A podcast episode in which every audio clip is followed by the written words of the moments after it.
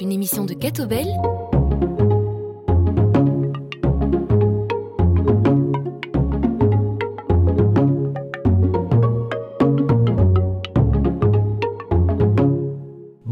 ravi de vous retrouver dans plein feu en compagnie d'Angélique Tazio et de notre invité aujourd'hui, Christian Paco, administrateur délégué au CIPAR, le Centre interdiocésain du patrimoine et des arts religieux.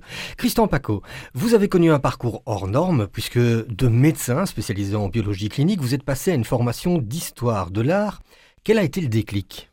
Ah, J'ai toujours été passionné par, euh, par l'histoire, par l'histoire de l'art. J'ai un père médecin et j'ai une mère historienne de l'art. Alors euh, voilà, les deux parcours euh, se sont un peu imposés. J'ai fait une licence d'histoire de l'art euh, à la fin de mon parcours de médecine que je n'ai pas pu terminer parce que il y a eu le, mariage, les enfants, puis le boulot qui a, qui a, pris de plus en plus de temps. Et je l'ai terminé en 2003-2005, c'est-à-dire 15 ans après quand mes enfants étaient euh, déjà à l'UNIF et la, prise de conscience de, la vie universitaire, etc., m'a donné le goût d'y de, retourner. Ça veut dire que vous avez pratiqué la médecine et que l'art finalement était le passe-temps dans votre vie. oui, on peut dire ça. Hein. voilà.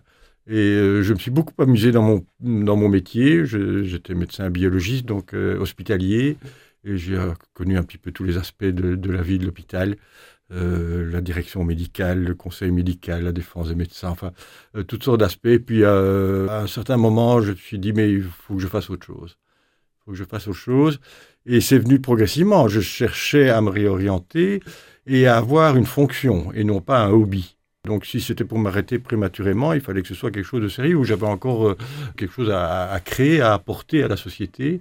C'était de toute façon dans le monde de l'Église. J'étais président de fabrique d'Église déjà depuis longtemps. Euh, j'avais commencé par donner des cours euh, d'histoire de l'art au séminaire. Et donc, euh, je connaissais bien les milieux d'Église et c'était, voilà, ça s'est progressivement décanté. Donc, ce n'était pas par hasard, en fait. Ah, c'est pas du tout par hasard, c'était, déjà inscrit depuis, depuis longtemps. Et, comment avez-vous mm. géré ce double cursus, hein, alors que vous étiez père de famille nombreuse ah, les, les, les, les, 15 ou les 20 premières années de notre mariage, on n'a fait que famille et travail. Ah, ça, ça c'est sûr. Et donc, euh, il n'y a, pas eu beaucoup d'autres préoccupations. Une fois que les, enfants ont commencé à, être à l'UNIF, euh, ou à quitter le nid, euh, on a eu un peu plus de temps pour la vie sociale, que ce soit à Dinan, autour de, de, la vie paroissiale, de la, la fabrique d'église, aussi de la vie politique dinantaise. Et puis, euh, l'histoire de l'art est arrivée progressivement, euh, a pris un peu plus de temps. À partir d'un certain âge, le métier euh, devient un peu plus routinier aussi. Hein. on est un peu plus à l'aise, on a moins d'inquiétude sur son avenir, on a, et donc il y a de la place pour mettre d'autres choses. Alors, vous qui êtes à la fois médecin et historien de l'art, que pensez-vous de cette nouvelle tendance de l'art-thérapie? Je, je, pense que l'art est un, un, un moyen d'expression. C'est un moyen d'expression non verbal donc qui utilisent d'autres codes et d'autres, euh, oui, et que pour certaines personnes, c'est une façon de s'exprimer euh, s'ils ont des difficultés de s'exprimer par, des mots, par, euh, et ça peut être certainement intéressant. Oui, oui. Il y a eu des tas de tentatives d'ailleurs dans l'histoire. Hein. Oui. et certains pays qui prescrivent vraiment des, séances euh, de visite dans les musées en guise de thérapie. Donc ça peut être aussi une manière de... De, de, comprendre, de, voir, d'expliquer, mais aussi de s'exprimer, c'est-à-dire de faire dessiner, de faire... Euh, euh, alors il y, y, a eu de, ce qu'on a appelé l'art brut, des tentatives de faire parler les gens sans culture pour voir un petit peu quelles étaient les origines de l'art, etc. C'est des idées qui ont parfois été un peu utopiques, hein, euh, mais parfois qui ont apporté beaucoup, beaucoup de choses. Et je pense qu'aujourd'hui, dans certaines euh, situations euh, de psychologie difficiles, certaines maisons psychiatriques par exemple, faire exprimer les gens, faire s'exprimer les gens par des moyens artistiques est certainement très intéressant. Alors, Christian Paco, vous vivez dans la région d'Inantaise, hein, non loin euh, du sanctuaire euh, Notre-Dame de Foix. Y êtes-vous attaché à titre personnel? Ah oui, oui, oui. D'abord, j'ai beaucoup étudié euh, l'église de Foi Notre-Dame. Et le culte, c'est un culte très intéressant parce qu'il est très typé d'une époque. C'est pas une église baroque ou renaissance, c'est une église de la contre-réforme, donc de la, la, réforme catholique après le protestantisme. Et on y lit à travers toute l'histoire du sanctuaire, la découverte de la statuette miraculeuse et toute l'iconographie, toutes les représentations qui sont dedans. On lit vraiment toute l'expression d'une époque des catholiques contre les protestants, et ça c'est très intéressant. Et puis alors, à titre personnel, euh, j'y ai marié mes, mes filles, mon fils bientôt, c'est une église auquel euh, familialement on tient beaucoup. Voilà. Vous avez été enseignant hein, au séminaire Notre-Dame à, Namur. En quoi était-il important de sensibiliser de futurs pasteurs au beau et en quelque sorte aux édifices et aux contenants de la foi?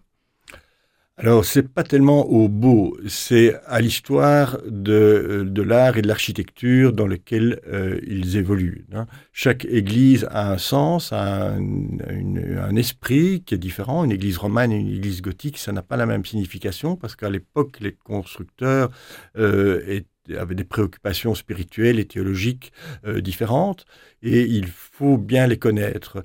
Donc, euh, surtout aujourd'hui où euh, l'expression de la foi euh, n'est pas du tout la même, a beaucoup évolué par rapport à celle du 19e siècle, par exemple. Hein, nous sommes dans des églises qui sont, la, majorité sont encore, date du 19e siècle ou du début du 20e siècle, avec des considérations spirituelles très différentes de celles d'aujourd'hui.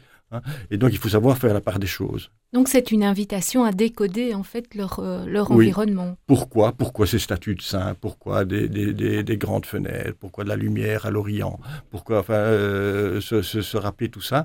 Et le mettre en, confrontation avec euh, la, la spiritualité et les aspirations des chrétiens d'aujourd'hui Christian Paco, quand on travaille dans le domaine de l'art, est-ce qu'on est davantage touché par la technique, par euh, la symbolique que par euh, l'émotion pure qu'on peut trouver par exemple plus généralement dans le public?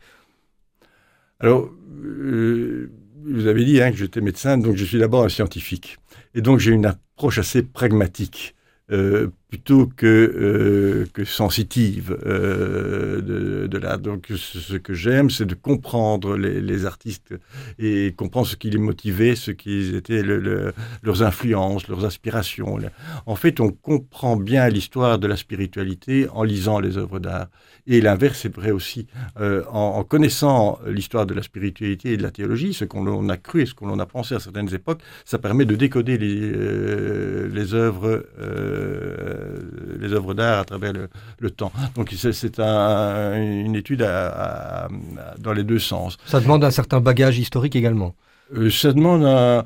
En fait, dans, dans, les cours que je donne par exemple au séminaire, des cours d'histoire de, de l'architecture et d'histoire de l'art, euh, il ne faut pas un grand bagage. Euh, je mets en parallèle euh, un bagage d'histoire de l'art qui est assez commun dans les, les, gens qui ont une certaine culture, qui n'est pas, pas très approfondi, et un bagage religieux qui est aussi le bagage de, tout en chacun. Et je fais des connexions, des connexions entre les deux, et c'est ça qui surprend parfois les, les, gens. Ah ben oui, on retrouve ça parce que ça. en fait, ce sont des, des, des, choses qui sont assez évidentes pour les gens, et puis euh, on, met ça en connexion. Très concrètement, euh, qu'entend-on par patrimoine religieux Qu'est-ce qui entre sous cette dénomination et qu'est-ce qui n'y entre pas? Alors, la, Fédération Wallonie-Bruxelles vient de publier un, nouveau décret de protection du patrimoine religieux. Alors, ils se sont, c'est fini très simple, c'est tout le contenu des églises. Euh, euh, c'est en fait assez, assez complexe. Hein, le patrimoine religieux, euh, c'est toute la, production qui a servi de support à l'expression et à l'exercice de, de, la religion. Hein, alors, c'est tout le patrimoine qui sert à la liturgie, tout ce qui est les, objets liturgiques, mais aussi à la dévotion, à la prière, hein, qu'il soit privé ou qu'il soit public, alors, ou, ou qu'il soit communautaire. Hein. Alors, ce sont euh, tout ce qui se trouve dans les communautés et dans les couvents, ou dans les ordres religieux, ou dans les abbayes. Puis, tout ce qui se trouve dans les églises paroissiales, c'est déjà très différent. Hein, euh, et puis, il y a tout le, domaine privé. Alors, ça a connu une évolution historique euh, importante. Il y a beaucoup d'éléments qui se sont trouvés chez les privés déjà depuis la Révolution française. Quand on voit des, statues dans, chez les marchands, on dit oh là là, ça vient d'une église. Ben, ça vient d'une église, oui, mais peut-être il y a très longtemps, dès la Révolution française, il y a beaucoup de biens qui sont passés dans les, familles, euh, voilà. Et donc, beaucoup ont été sauvegardés par les musées. Les musées d'art ancien euh, concernent un patrimoine essentiellement religieux. Hein, euh. donc le, le, le, domaine est assez large, mais quand on protège, en l'occurrence dans nos, activités diocésaines et interdiocésaines, quand on protège le patrimoine religieux, on protège le contenu des églises paroissiales. Il y a aujourd'hui un marché de l'art religieux? Oui, il y a un marché de l'art religieux. Alors ça scandalise parce qu'on y voit beaucoup de choses, euh, entre autres des, de l'orfèvrerie, hein, des, des, ciboires, des calices, des, euh, des ostensoirs, mais ce n'est pas nécessairement des biens qui viennent d'église. Hein, il y, y, a, beaucoup de, de, familles qui possèdent. Dans ma famille, j'avais un, arrière-grand-oncle curé et euh, l'un de mes cousins a encore le, calice qui est qu'il avait laissé dans la famille pour le prochain prêtre euh, de la famille. Et c'est, ce sont des, cas euh, très fréquents.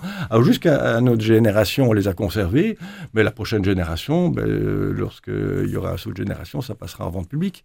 Hein, de même que dans, beaucoup de châteaux privés, il y avait des chapelles, il y avait des chapelles avec euh, des ornements liturgiques anciens. Bah, quand on revend le château, eh bien, euh, tout ça se retrouve sur le marché. Donc, ce n'est pas nécessairement des choses qui viennent euh, de collectivités paroissiales. Y a-t-il en Belgique des pièces d'exception, hein, très, très anciennes par exemple, ou, particulièrement précieuses? Oui, bien sûr. oui, bien sûr. Euh, il y en a, on les, on les connaît bien.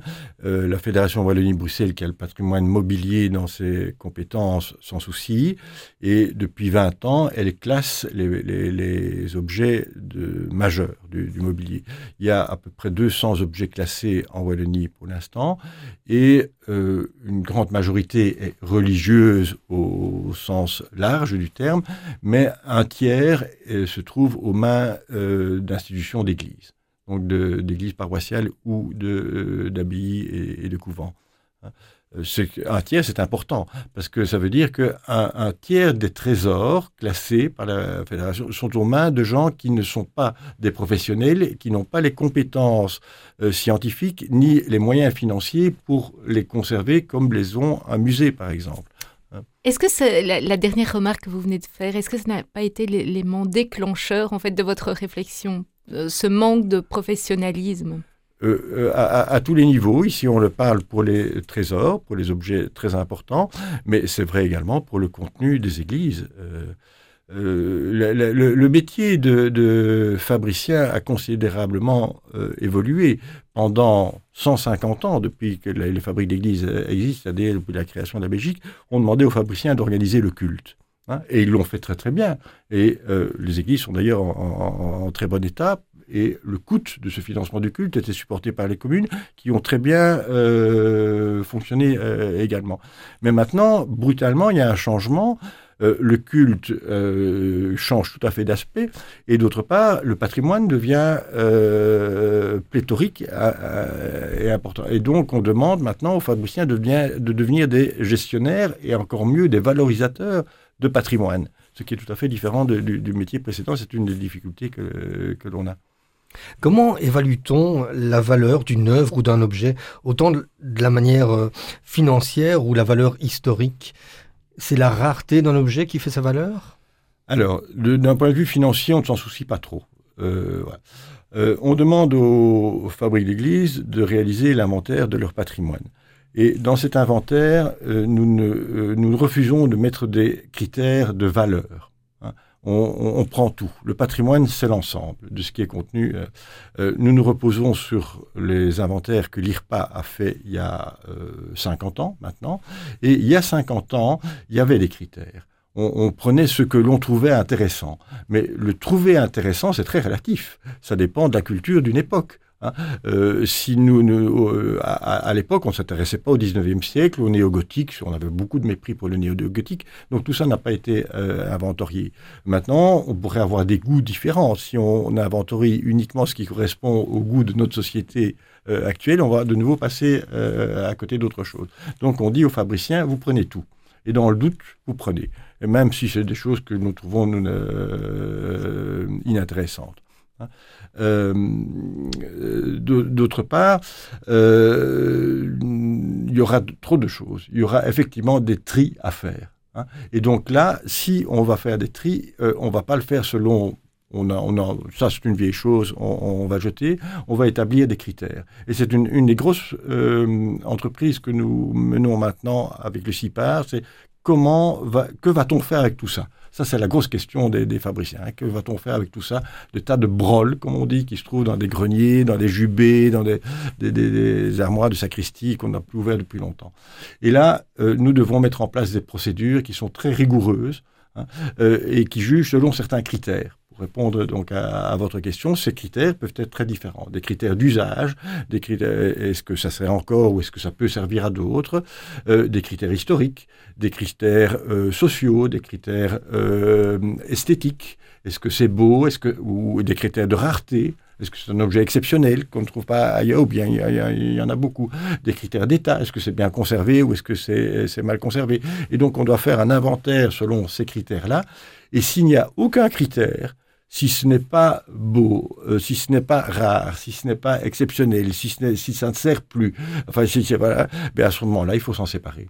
Il, faudra s'en séparer. Enfin, c'est toute une réflexion que nous devons avoir, euh, que, l'on va mettre en, place maintenant, à partir du moment où on va commencer à fermer les églises et à devoir répartir le contenu des églises dans d'autres endroits. Christian Paco, on va continuer à parler euh, de votre travail et du travail réalisé au CIPAR dans un instant, après une première pause en musique. À tout de suite. Merci. Sur la place chauffée au soleil, une fille s'est mise à danser. Elle tourne toujours pareille aux lanceuses d'antiquité. Sur la ville, il fait trop chaud, hommes et femmes sont assoupis et regarde par le carreau cette fille qui danse à midi. Ainsi certain jour paraît une flamme à nos yeux, à l'église où j'allais. On l'appelait le bon Dieu, l'amoureux l'appelle l'amour, le mendiant la charité, le soleil l'appelle le jour, et le brave homme la bonté. Sur la place vibrante d'air chaud, où pas même ne paraît un chien, ondulante comme un roseau, la fille bondit, s'en va, s'en vient. Ni guitare, ni tambourin, pour accompagner sa danse, elle frappe dans ses mains pour se donner la cadence. Ainsi certain jour paraît une flamme à nos yeux, à l'église où j'allais. On l'appelait le bon Dieu, l'amoureux l'appelle l'amour, le mendiant la charité, le soleil l'appelle le jour, et le brave homme la bonté. Sur la place où tout est tranquille, une fille s'est mise à chanter et son chant plane sur la ville, hymne d'amour et de bonté. Mais sur la ville il fait trop chaud, et pour ne point entendre de chant, les hommes ferment les carreaux comme une porte entre morts et vivants. Ainsi certain jour paraît une flamme en nos cœurs, mais nous ne voulons jamais laisser luire sa lueur. Nous nous bouchons les oreilles et nous nous voilons les yeux. Nous n'aimons point les réveils de notre cœur déjà vieux. Sur la place, un chien hurle encore car la fille s'en est allée, et comme le chien hurlant la mort, pleurent les hommes leur destinée.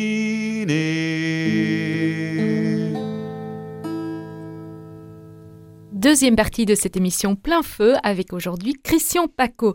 Alors Christian Paco, vous dirigez le CIPAR, le Centre interdiocésain du patrimoine et des arts religieux. Comment ce centre a-t-il vu le jour? Voilà, donc j'étais amené euh, à m'occuper du patrimoine dans le diocèse de Namur. Et la première préoccupation qui s'est avérée, euh, c'est euh, de savoir ce qu'il y avait dans les églises. qu'est-ce qu'il y a dans les églises? On n'a pas d'inventaire. Hein. Euh, et donc, on a été amené à se demander comment va-t-on euh, faire l'inventaire.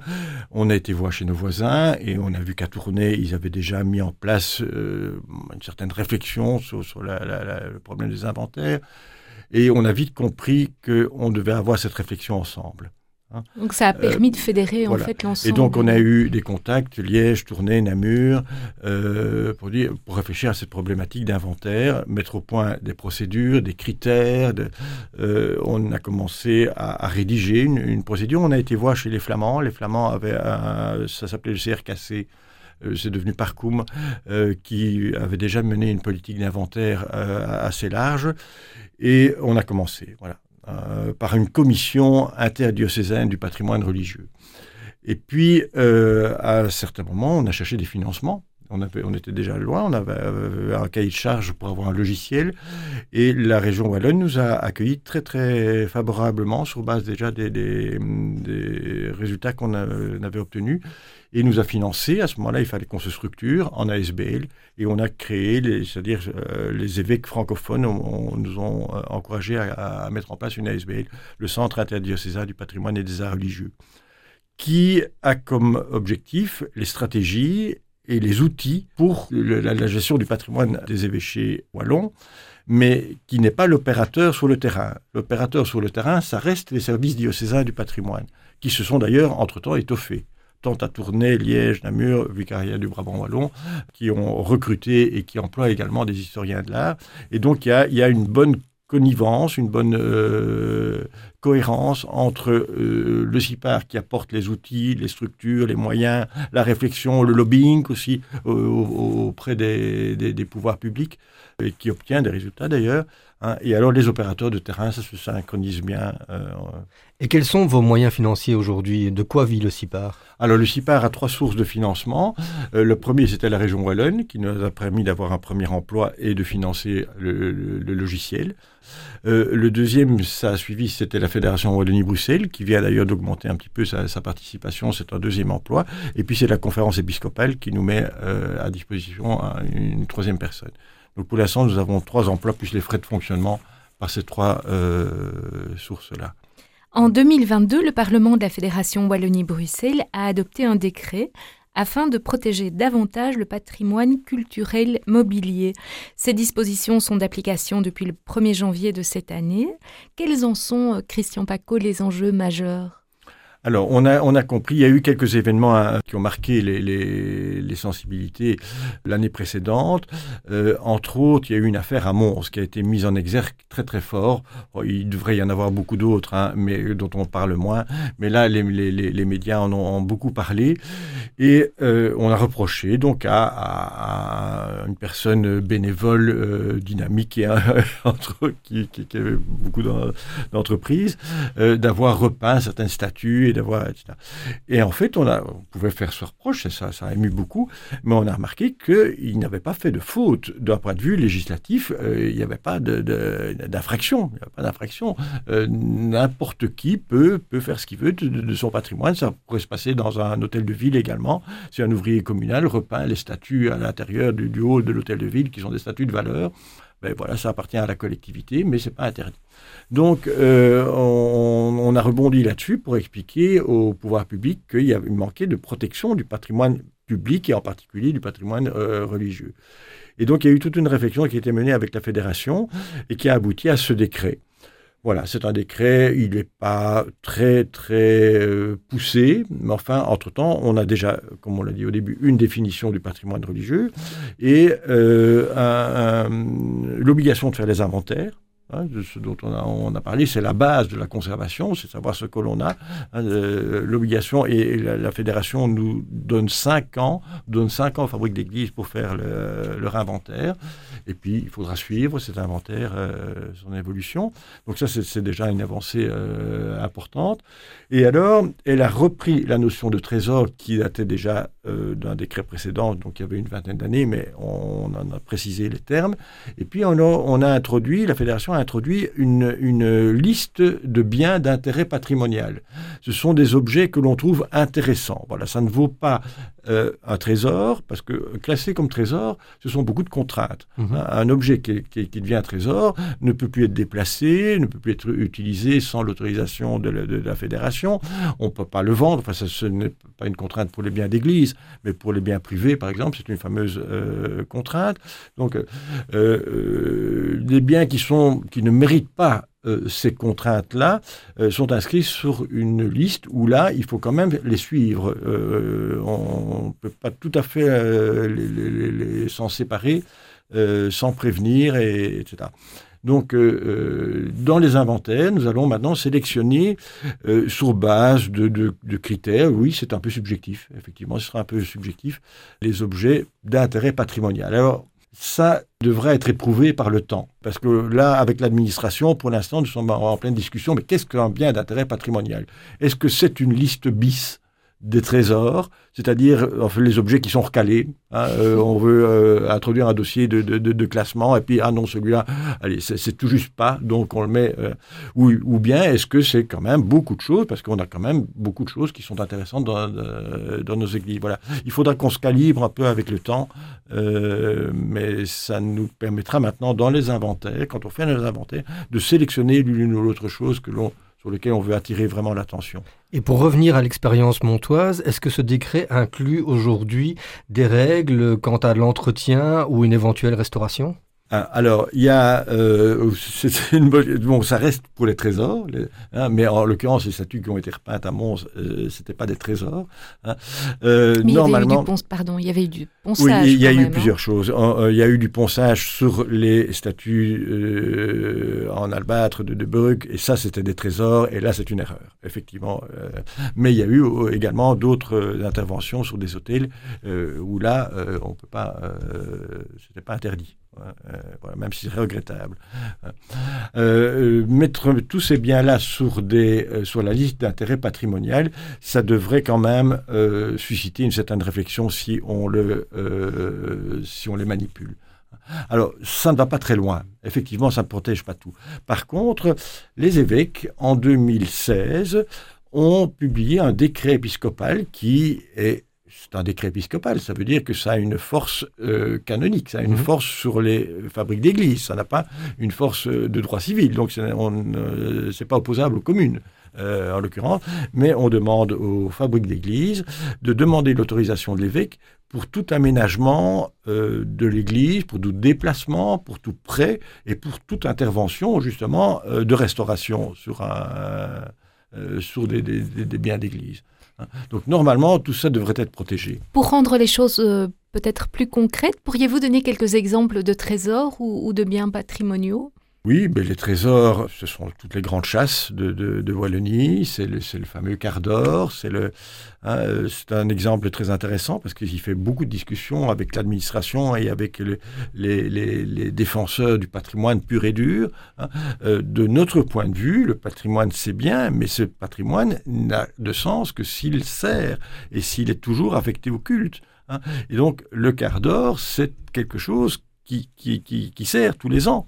Hein. Et vous n'allez pas dire au Montois qu'ils ne peuvent plus sortir le quart d'or parce que c'est un objet euh, de trésor. Hein. Alors les gens du patrimoine hurlent quand ils voient chaque année les gens qui se qui pousse et qui se bouscule hein, et qu'il faut restaurer le quart d'or chaque année. Donc vous voyez, il y a, y, a, y, a, y a, des conflits. Nous ne sommes pas des défenseurs de patrimoine pour le patrimoine, hein, pur, et dur.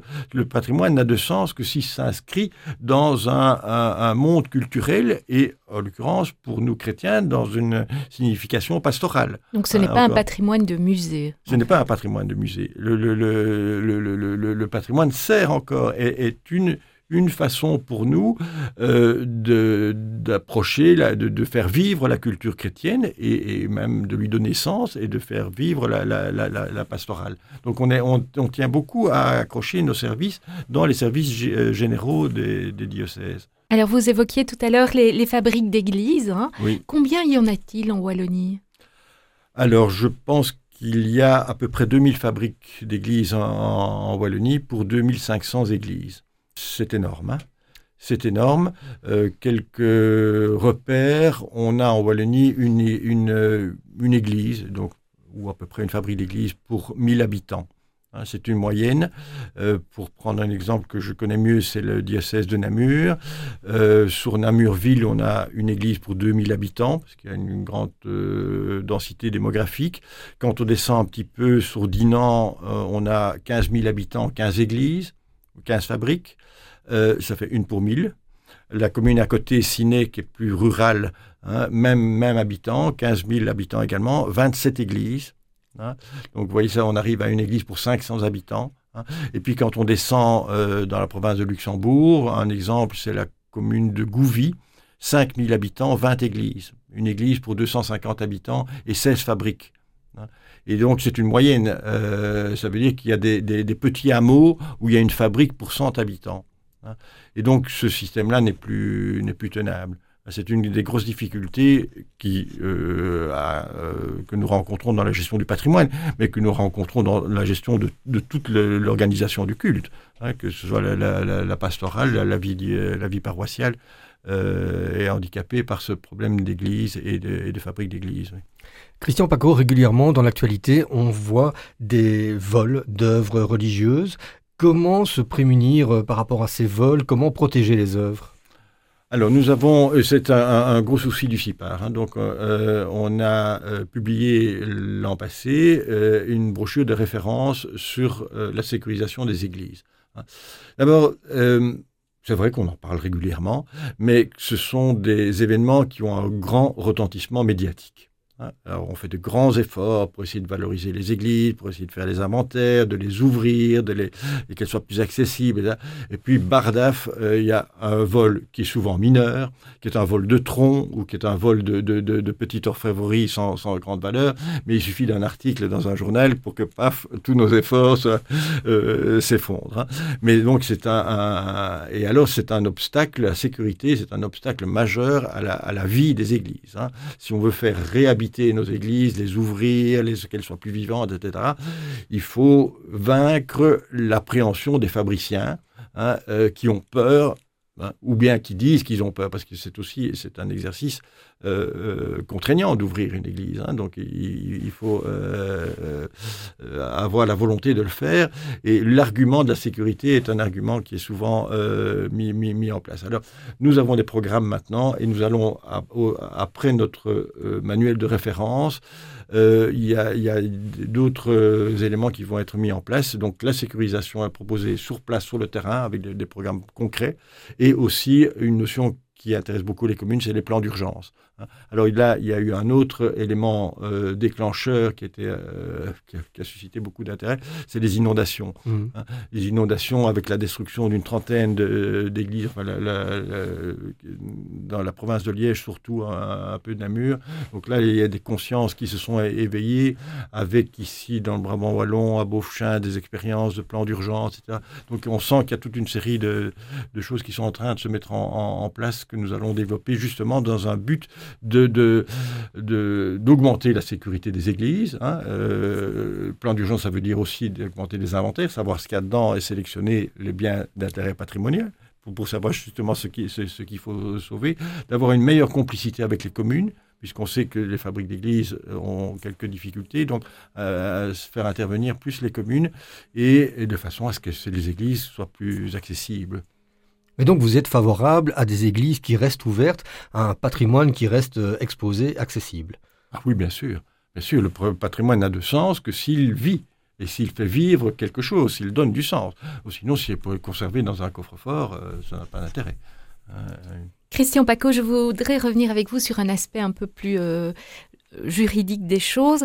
La législation bruxelloise n'est pas la même qu'en Wallonie. Est-ce à vos yeux une complication supplémentaire pour les gestionnaires de biens religieux, le fait qu'il y ait des, distinctions euh, territoriales? Alors, nous sommes financés par la région Wallonne et par la Fédération Wallonie-Bruxelles. La Fédération Wallonie-Bruxelles, c'est la Belgique. Hein. En matière de patrimoine mobilier, n'est compétente que sur le territoire de la Wallonie et pas à Bruxelles. Voilà.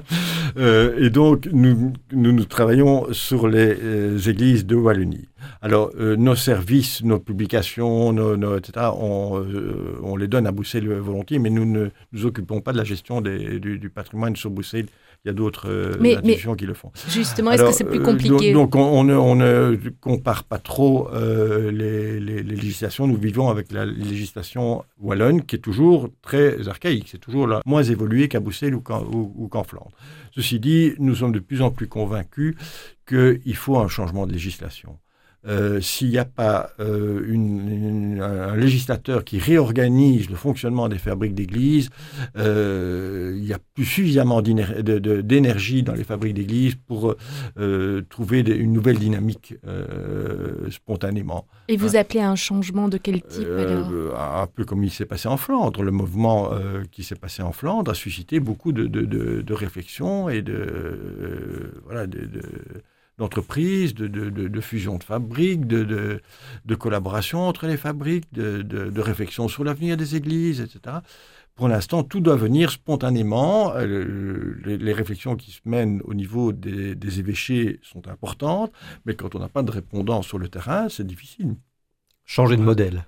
Euh, voilà. Alors, je n'ai pas de modèle euh, à, proposer, c'est pas c'est pas notre notre job, mais euh, il faudra certainement avoir un coup de fouet de la part. Le, le, modèle est trop difficile pour l'instant. Il, il, a vraiment vécu. Christian Paco, on va marquer une nouvelle pause musicale et on se retrouve dans un instant. Merci.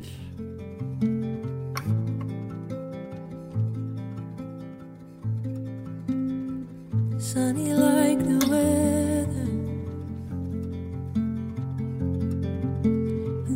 on me like forest fun. Would you run together? Or stay the same, just what you want? There's something in your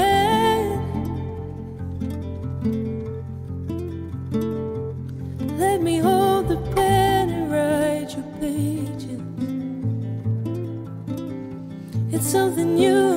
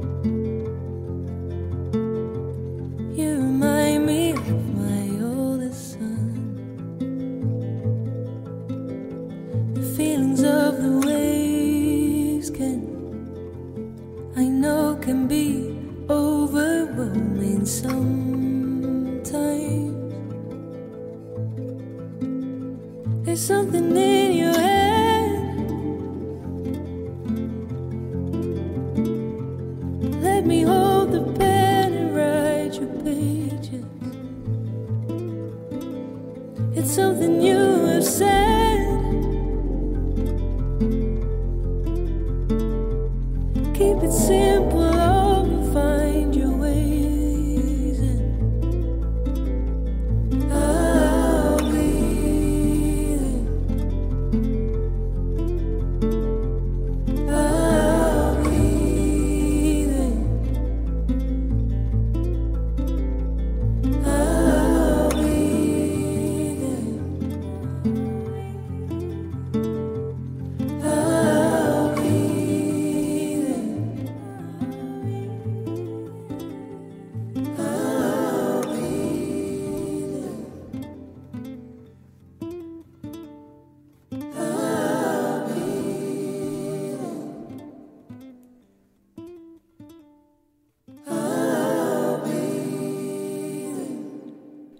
La suite de plein feu, notre invité est Christian Paco. Alors Christian Paco, cette année, les églises doivent faire face à la hausse des coûts de l'énergie. Une des réponses apportées est la diminution du chauffage. Cela pourrait-il mettre en péril la préservation des œuvres in situ? Euh, Oui, c'est. Je, ne pense pas. Euh, vu sous cet angle-là, je ne pense pas.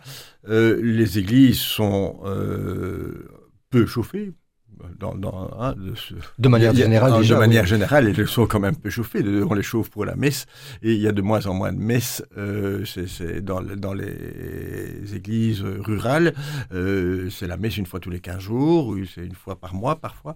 Euh, et donc il y, a, y, a, un petit coup de chaud occasionnel, hein, il faut bien, bien dire. Les températures sont stables dans le temps, et je pense pas que c'est le patrimoine qui euh, puissent en, pâtir. Mais ces coûts de l'énergie, ça a vraiment été une question importante pour toutes les fabriques d'église cette année. Oui, et on a attiré l'attention tant euh, les médias, les pouvoirs publics, et puis même euh, les autorités diocésaines ont attiré l'attention là-dessus. D'abord en rappelant que ce n'est pas au pouvoir public à régler le nombre de messes, c'est pas à eux à dire qu'il faudrait faire moins de messes ou les regrouper, ça c'est vraiment une compétence pastorale des responsables du culte. Et euh, moi-même, j'ai une expérience sur le terrain. Nous sommes euh, réunis, toutes les fabriques d'église sur la commune de Dinan, pour euh, mettre en, commun nos factures d'électricité, pour voir un petit peu où il y avait moyen. Mais pour finir, c'est très faible. Hein. C'est très très peu, à part l'église principale de la ville de Dinan, la collégiale de Dinan, qui a, euh, une note d'électricité et de gaz surtout euh, assez importante. Les églises dans les villages, c'est pas grand-chose. Hein. Euh, et donc, quand vous avez peu ou, quasi rien, diminuer, ça, ne fait pas une économie fondamentale qui va changer toute la crise énergétique. Mais en même temps, cette réflexion a permis euh, d'aller un peu plus loin sur peut-être euh, des questions de, réorganisation aussi euh, du culte. vous disiez rassembler des messes, ça avait été évoqué. Aussi le, bienfait de, de garder à tout prix chaque église ouverte et fonctionnelle. Donc ça, c'est quand même une, réflexion qui doit être menée. Une, église accessible et, ouverte n'est pas nécessairement une église chauffée. Hein. Et, on a bien conscience aussi qu'il ne faut pas qu'elle soit euh, habitée euh, en permanence sur l'année. Hein. Euh, on est dans en Wallonie en général dans des régions rurales qui sont très touristiques. Donc c'est intéressant de les avoir au moment où il y a du passage, où il y a un moment où il y a de la vie, plutôt dans les saisons chaudes qu'en plein hiver. Oui. Le CIPAR, hein, le, Centre interdiocésain du patrimoine et des arts religieux, euh, a déjà abordé de manière spécifique les trésors, les vêtements sacrés, la sculpture religieuse en bois, l'orfèvrerie, maintenant le vitrail. Quels seront euh, les prochains éléments à mettre en valeur? Donc le vitrail, c'est notre colloque du 25 mars. Hein, euh, voilà. Donc euh, c'est un sujet qui intéresse beaucoup les gens. Nous avons déjà beaucoup d'inscriptions, mais il y a encore beaucoup de place si ça peut intéresser. Voilà. Euh, nous allons aborder la, peinture l'année suivante. Les, problèmes de, de, peinture sont des problèmes de conservation délicats, même s'il y a, pour finir, à part les chemins de croix, les chemins de croix, euh, ça, il en euh, où il y en avait dans toutes les églises, euh, qui sont pas en très bon état, mais voilà, de, oui, là, il y a une réflexion intéressante à faire. Et puis alors, nous sommes poussés un peu par l'actualité, on va devoir aborder les, problèmes qu'on a évoqués tout à l'heure de tri. Que va-t-on faire avec tout ça? Je pense que ça, c'est la, grosse question quand on désaffecte une église, comment gérer le mobilier, la notion de conservatoire, la notion de, euh, de, oui, de déplacer, de, mettre, de, stocker des choses intéressantes, et alors de, se séparer. Comment se sépare-t-on d'objets sans intérêt euh, mais qui ont pour la population, pour, pour euh, un, côté un peu sacré, hein, émotionnel, euh, donc il y, a, des tas de, données euh, qu'il faut prendre en compte et voilà, c'est une réflexion à faire qui est un peu plus délicate euh, et qui doit nous préoccuper les années prochaines. Vous évoquez hein, le, vitrail. qui participe à, ces journées d'études qui sont organisées par le CIPAR? Alors on a un, public assez divers. notre public cible, ce sont les fabriciens. Puisque ce, sont eux qui sont euh, responsables des fabriques d'églises. Mais nous constatons que nous avons aussi des professionnels de la restauration, des, étudiants, des, amateurs simplement, des, gens qui, aiment le patrimoine. donc c'est assez varié. Et au programme de ces journées d'études, on trouve alors, ces journées d'études ont un canevas qui est à peu près euh, semblable. Euh, nous commençons toujours par euh, une présentation historique du, domaine, que donc présenter l'histoire du vitrail en l'occurrence, et puis aussi une explication de la signification historique. Euh, pourquoi? Euh, Qu'est-ce que le vitrail? Qu'est-ce qui le caractérise? En l'occurrence, au XIIIe siècle, euh, la rencontre entre les scènes représentées et la lumière. Le, fait que ces, histoires bibliques qui sont présentées sur les vitraux ne se lisent qu'à travers la lumière. Et la lumière, c'est en fait, surtout au XIIIe siècle, c'est Dieu. Hein, Dieu est lumière, c'est la, signification de Dieu. Donc il y a, une, euh, valorisation du, créé, de, l'image, de, l'histoire, qui n'est compréhensible qu'à la lumière de Dieu. Donc vous voyez, on, essaye d'expliquer euh, le, sens avant d'arriver au cours de journée à des considérations plus pratiques qui sont des considérations alors de restauration, de qu'est-ce qu'on peut faire, qu'est-ce qu'on peut pas faire, qu'est-ce qu'il faut confier à des professionnels et qu'est-ce qu'on peut faire soi-même, quels sont les, signes d'alerte, etc.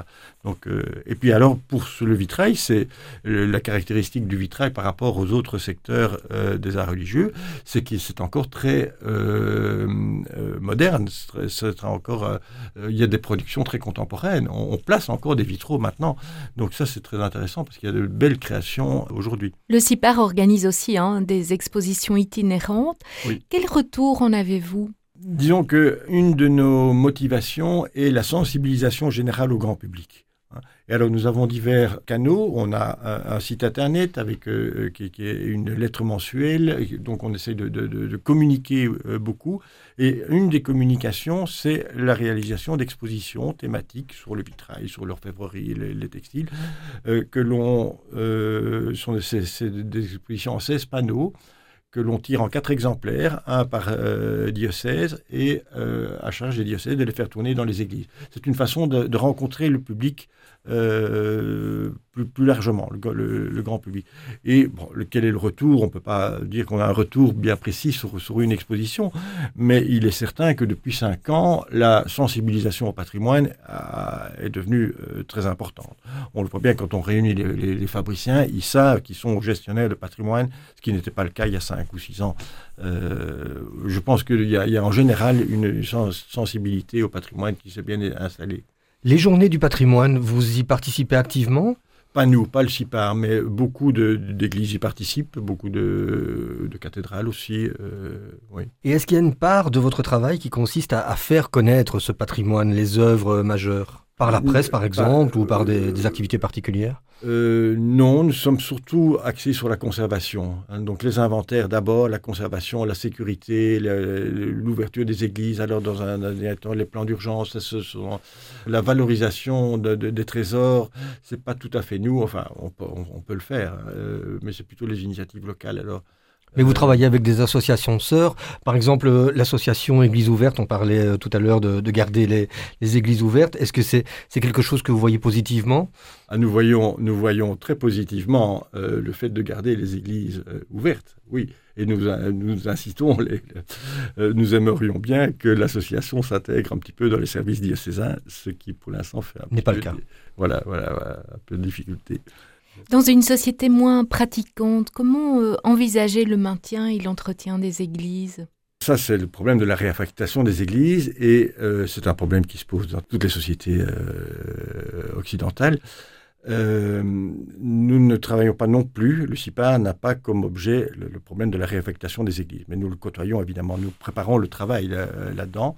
la difficulté, c'est qu'il y a une diminution de la pratique, euh, ça, c'est ce que nous dit tout de suite. Il n'y a plus personne dans les églises.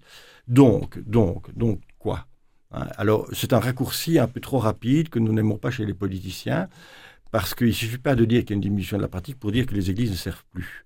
Hein un bâtiment industriel qui ne sert plus, on s'en sépare.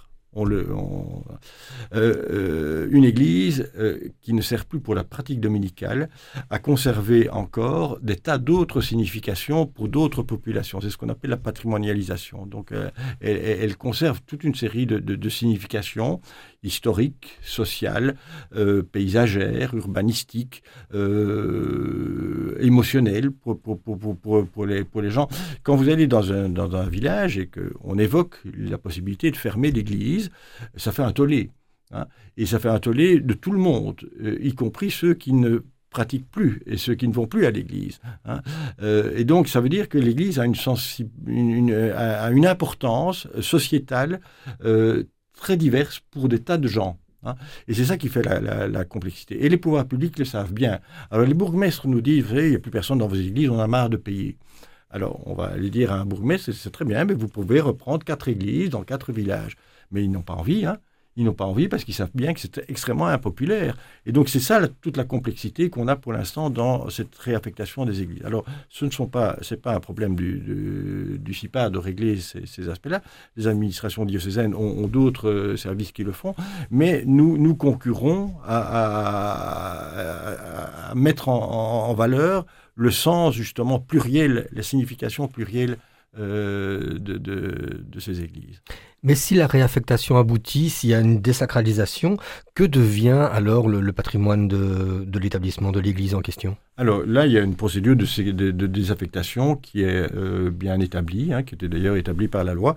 Il faut avoir toute une série d'avis, d'autorisations, et il faut avoir un inventaire du patrimoine. Et cet inventaire du patrimoine doit euh, euh, préciser la destination du patrimoine. Alors le patrimoine aussi, il faut savoir si on le désaffecte ou si on ne le désaffecte pas. Hein. Euh, il peut être euh, conserver son affectation occulte en étant placé dans des églises voisines, par exemple, ou bien en étant mis en dépôt ailleurs, ou bien en étant cédé à, d'autres institutions ou d'autres églises qui en, ont besoin. Bon, ce sont des choses pour lesquelles on n'a pas encore beaucoup d'expérience. Hein. Euh, en l'occurrence, euh, sur le diocèse de Namur, nous, avons pour l'instant deux églises sur lesquelles on travaille à la, euh, disposition, la, la dispersion du, patrimoine. Mais c'est une dispersion qui doit être réfléchie, faite par les, personnes responsables, donc les, fabriciens, l'autorité diocésaine, la commune, hein, et que tout ça doit est bien archivé, bien acté aussi, hein, pour que l'on sache d'où viennent. et puis alors, il y a des choses qui ne seront pas intéressantes. Hein, il y a peut-être des chaises d'église dont, on va se séparer ou d'autres choses. Euh, est-ce qu'on peut imaginer un énorme lieu qui garderait justement, qui serait un conservatoire de toutes ces pièces euh, qui seraient euh, issues de, lieux désaffectés? On réfléchit beaucoup à ces conservatoires. Il y a des expériences qui sont euh, très, très positives. Il y a le musée Picon-Rue en Ardennes, à Bastogne, qui fait déjà, qui a été pionnier là-dedans et qui conserve toute une série d'œuvres importantes des églises de la province de Luxembourg. Euh, plus de 4000 références hein, quand même, donc euh, c'est important. Euh, dans le diocèse de Tournai, à l'abbaye de Bonne-Espérance, ils ont constitué le Chacha, le, centre d'histoire de, l'art du Hainaut, qui est un dépôt. Nous avons le musée diocésain à Namur, donc même chose, mais tous ces, conservatoires sont un petit peu saturés pour l'instant, et donc on va devoir penser à, sans doute, pourquoi pas une église, hein, des églises mais, que va-t-on mettre là-dedans? Pas trop, pas trop peu. Il y a des choses qui sont très encombrants. Qu'est-ce qu'on va faire des confessionnaux? Des confessionnaux néo-gothiques ou néo-romans sans beaucoup d'intérêt euh, qu'on n'a pas envie euh, de laisser euh, dans les églises. se posent aussi des questions de monuments classés. Donc, j'ai en tête pour l'instant une église que certains souhaiteraient désaffecter. elle est classée et il y a des signes importants. Il y a un grand calvaire qui est suspendu euh, au-dessus du cœur euh, pour une destination de l'Église qui aujourd'hui n'est pas euh, claire. Hein. Est-ce qu'on laisse ce calvaire au-dessus du cœur, dans plein milieu de l'espace, alors qu'on ne sait pas quelle va être l'affectation de, cette église? C'est un bâtiment classé. Au terme du classement, on ne peut pas y toucher. Donc ça fait, ça fait, ça fait discussion. Donc ce sont des, problèmes qu'on va devoir euh, régler, entre autres avec la région Wallonne ici. C'est dire si nous vous reverrons prochainement. Accueillez-vous euh, quelquefois des stagiaires au sein du CIPAR Oui, oui, beaucoup. beaucoup, enfin, selon nos, possibilités, de stagiaires d'université, en fait, des, historiens de l'art.